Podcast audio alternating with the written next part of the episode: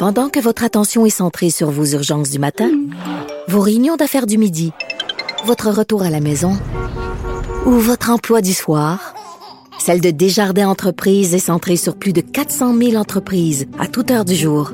Grâce à notre connaissance des secteurs d'activité et à notre accompagnement spécialisé, nous aidons les entrepreneurs à relever chaque défi pour qu'ils puissent rester centrés sur ce qui compte, le développement de leur entreprise.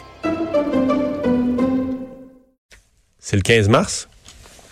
Techniquement, nous sommes à la date limite où vous pourriez euh, changer euh, vos, euh, vos pneus. Hein, à partir de demain, le 15 mars, ben, c'est la date limite. Il faut garder les pneus d'hiver.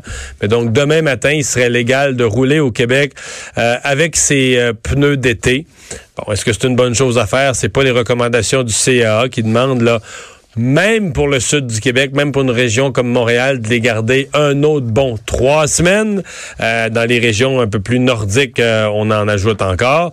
Euh, d'ailleurs, là, on a un redout jusqu'à, nous dit-on, samedi, peut-être demain, demain, demain après-midi, demain soir. On revient à une grosse semaine, si c'est pas huit, neuf jours de froid après ça, puis les nuits à moins 10, etc., etc. Mais légalement parlant, vous pourriez avoir votre rendez-vous pour demain matin. Euh, ça enchaîne avec notre prochain invité, euh, Frédéric Mercier, chroniqueur automobile, journaliste au Guide de l'Auto. Bonjour. Bonjour. C'était pas dans nos sujets, les pneus d'été, mais... Ben, on aurait pu en glisser un mot parce que ben, tu, l'as très bien résumé, mais CAA Québec, effectivement, recommande, mais c'est le gros bon sens d'attendre encore un peu. Euh, Parce que les nuits, la semaine prochaine, il annonce du moins 10, ben moins 12. C'est tout le temps comme ça. En mars, ça refroidit. Puis des pneus d'été, ou même des pneus 4 saisons, quand il fait en bas de 7 degrés Celsius à peu près, ça perd de beaucoup de son effet. Les, les gens comprennent pas ça. C'est que c'est un caoutchouc qui est moins euh, qui est moins souple, donc qui va qui va devenir. Quelqu'un m'a déjà dit, il devient comme du plastique de tes de tes camions Tonka, là, un plastique comme ferme mais glissant. C'est ça. Fait que c'est pas juste une question de ce qui reste dans la neige dans dans la rue. C'est pas juste la neige, c'est aussi le froid. S'il y a un freinage d'urgence par exemple à effectuer, un véhicule qui est chaussé de pneus d'été quand il fait froid va, va prendre plus de temps, une plus grande distance avant de, de s'immobiliser, puis ça peut être super dangereux. Donc attendez euh, pour les pour les pneus d'été. Puis pour ce qui est des pneus d'hiver cette année, d'ailleurs la, date va être devancée. C'est euh, depuis 2008, euh, depuis que la, la loi est en place. C'est toujours ça a toujours été le 15 décembre.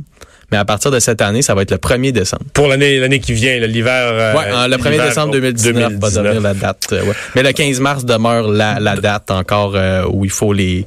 Frédéric, on est avec nous parce que Tesla présente un nouveau modèle. Oui.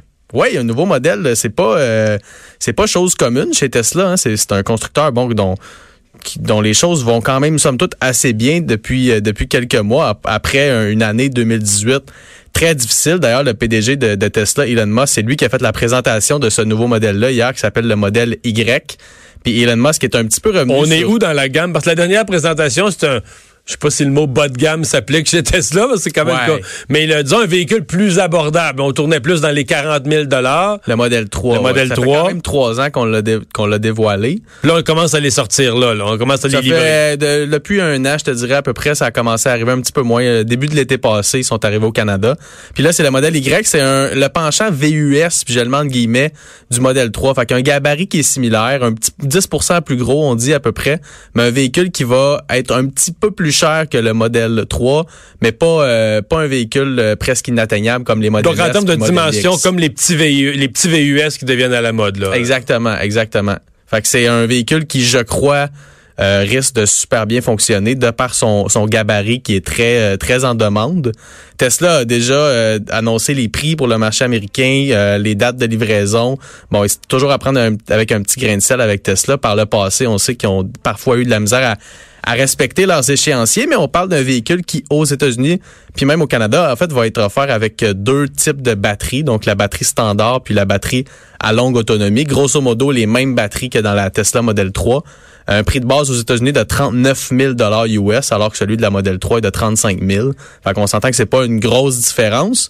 Euh, au Canada, on n'a pas donné encore le prix de base de, du modèle Ça nous amène quoi, standard. 50, 50, un petit peu plus que 50? On parle de 10% à peu près de plus que la Model 3, qui, elle, est disponible à partir de 47 000 dollars au Canada. Fait que 52 000, j'ai fait le calcul. Puis la, la, la modèle à longue autonomie, c'est celui qui va arriver en premier. On parle de l'automne 2020.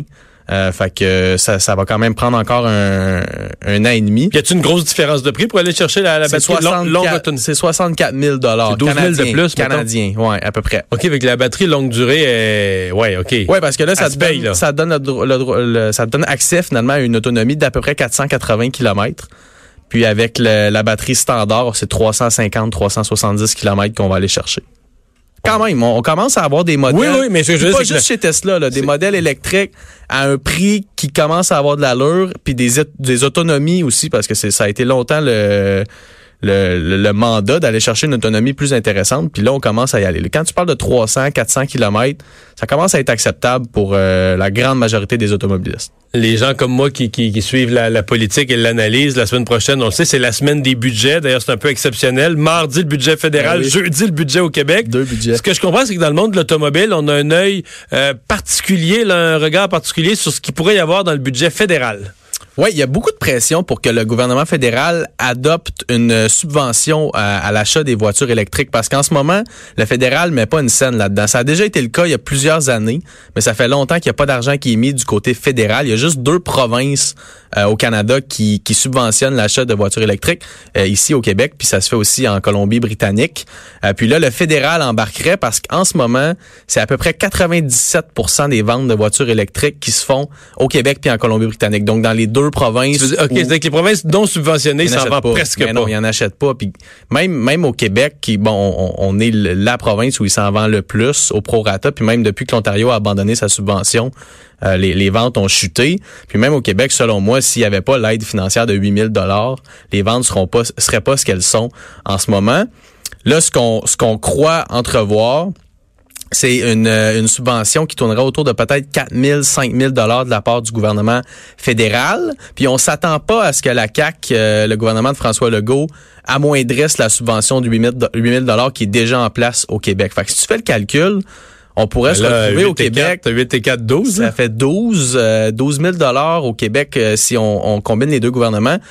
Si c'est le cas, Mais là, revenons, si à la se Tesla, fait- revenons à la Tesla 3 dont on parlait tantôt, qui, qui, qui sort à 47. 47 pour le modèle euh, le modèle de base, ouais, Ouais. qui va être livré très bientôt. T'enlèves là. 12, là, ça commence à faire une différence. Ouais, en fait, faut que faut que tu calcules les taxes d'abord puis t'enlèves le Ok, montant tu sur, les taxes, mais ça commence à ça commence à être très intéressant.